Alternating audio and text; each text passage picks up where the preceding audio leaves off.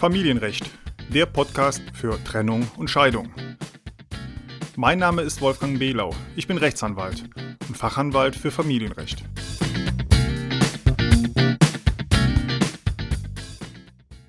Guten Tag und herzlich willkommen zu einer weiteren Folge des Familienrecht Podcast. Heute geht es um das Thema, was kostet eigentlich ein Scheidungsverfahren? Also es geht um Anwaltsgebühren und Gerichtskosten im Familienrecht. Sie kennen den Satz, über Geld spricht man nicht. Meiner Meinung nach ist das falsch. Durch die Beauftragung eines Rechtsanwalts und die Durchführung eines Gerichtsverfahrens können erhebliche Kosten entstehen. Ich denke, darüber sollte man unbedingt vorher reden und sich informieren. In jedem Fall sollten Sie Ihren Rechtsanwalt fragen und auf dieses Thema ansprechen. Am besten schon im ersten Besprechungstermin. In dieser Podcast-Folge möchte ich Ihnen einen ersten Überblick über die entstehenden Anwaltsgebühren und Gerichtsgebühren im Familienrecht geben. Zuerst einmal ganz grundsätzlich. Anwaltsgebühren errechnen sich entweder nach den gesetzlichen Bestimmungen oder nach einer Honorarvereinbarung, die frei ausgehandelt wird. Fangen wir mit den gesetzlichen Gebühren doch an. Gesetzlich geregelt sind die Anwaltsgebühren im RVG, dem Rechtsanwaltsvergütungsgesetz. Die Anwaltsgebühren werden von den meisten Anwälten nicht nach einer Honorarvereinbarung, sondern eben nach diesem RVG, nach diesem Rechtsanwaltsvergütungsgesetz abgerechnet. Danach ist im Familienrecht und auch in den Beratungs- und Streitfällen in sonstigen Rechtsgebieten immer der Gegenstandswert und der Streitwert maßgeblich für die Höhe der entstehenden Gebühren. Es kommt deshalb nicht darauf an, wie oft Sie Kontakt zu Ihrem Rechtsanwalt haben oder wie viele Briefe von Ihrem Rechtsanwalt geschrieben werden.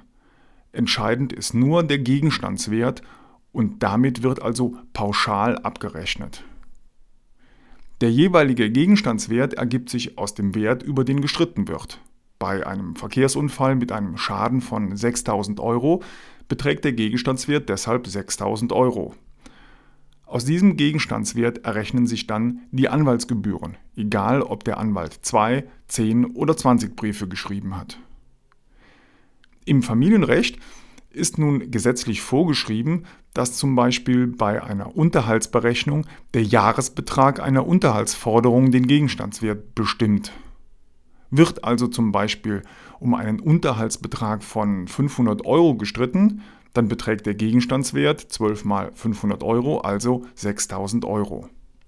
Wichtig ist, für jeden Teilbereich, über den gestritten oder verhandelt wird, entsteht ein eigener Gegenstandswert. So entsteht ein jeweils eigener Gegenstandswert für die Scheidung, für den Versorgungsausgleich, für den Kindesunterhalt, für den Ehegattenunterhalt, für den Zugewinnausgleich oder für andere Sachen.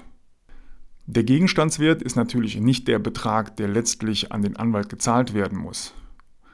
Aus dem Gegenstandswert errechnen sich jedoch nach einer Gebührentabelle die Anwaltsgebühren und die Gerichtskosten. Da zumindest zum Ende einer Auseinandersetzung immer klar erkennbar ist, über welchen Gegenstand man vorher gestritten hat, ist auch die Festsetzung des Verfahrenswerts im Nachhinein stets nachvollziehbar. Zu Beginn und bei der Beauftragung eines Anwalts kann das jedoch eventuell nicht absehbar sein, wie hoch zum Beispiel genau der Unterhaltsanspruch denn sein wird, über den erstmal gestritten wird. Der Anwalt kann also zum Beispiel vor einer Berechnung des Unterhalts auch gar nicht genau wissen, wie viel Unterhalt nachher verlangt werden kann. Deshalb kann der Rechtsanwalt häufig auch zu Beginn der Beauftragung nicht ganz genau vorhersagen, wie hoch die Anwaltsgebühren letztlich sein werden. Das zeigt sich für den Anwalt und auch für den Mandanten oft erst nach einer genauen Berechnung und dem Austausch mit der Gegenseite.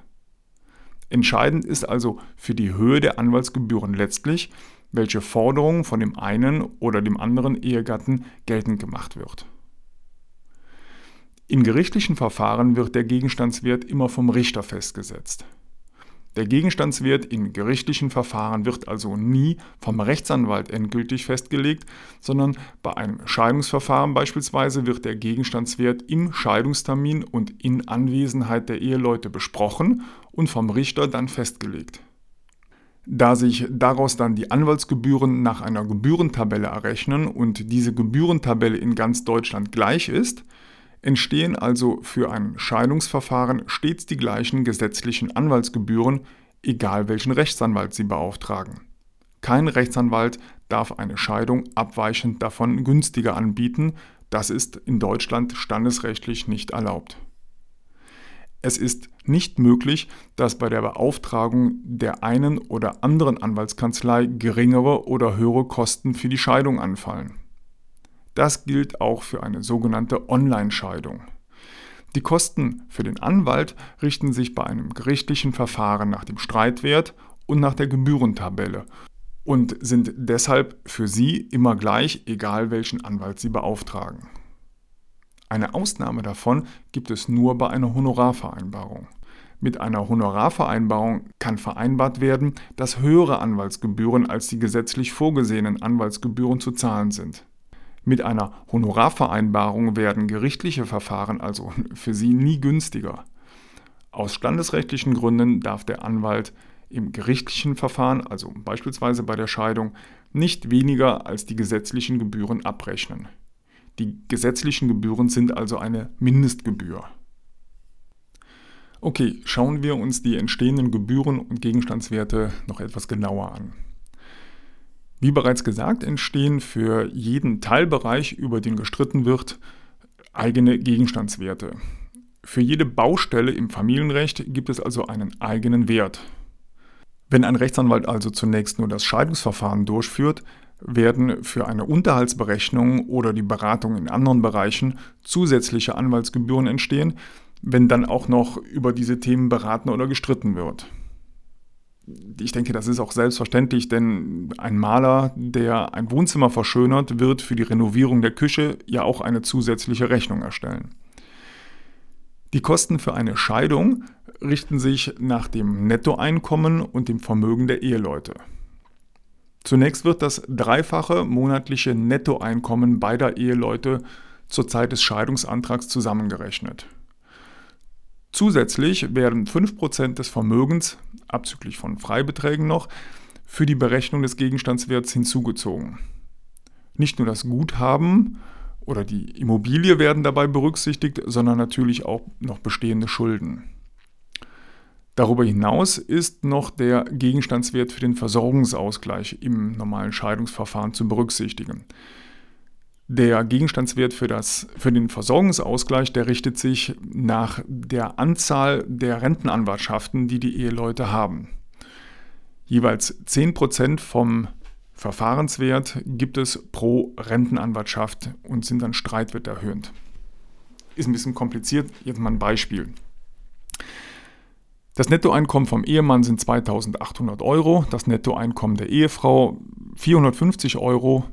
Lassen wir das Vermögen weg. Die haben also kein Vermögen, keine Kinder und drei Rentenanwartschaften bei der deutschen Rentenversicherung jeweils eine und der Mann hat noch eine Riester-Rente. Dann entstehen folgende Anwaltsgebühren.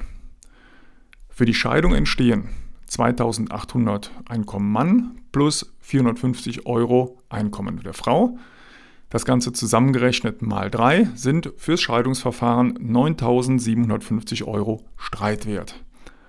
Beim Versorgungsausgleich bei drei Rentenanwartschaften nimmt man jetzt 30% von diesen 9.750 Euro dazu als Streitwert für den Versorgungsausgleich, sodass man also für den gesamten Scheidungskomplex, also Scheidung mit Versorgungsausgleich, einen Streitwert, Gegenstandswert hat von 12.675 Euro. Daraus errechnen sich Anwaltsgebühren in Höhe von 1.530 Euro zuzüglich Mehrwertsteuer und Gerichtskosten von 534 Euro, sodass sich insgesamt also Scheidungskosten ergeben in Höhe von 2.064 Euro. Beim Unterhalt wird der Gegenstandswert, wie wir eben schon gesagt haben, ähm, anders berechnet und zwar nach dem geforderten monatlichen Unterhaltsbetrag. Maßgeblich ist dabei der Jahresbetrag.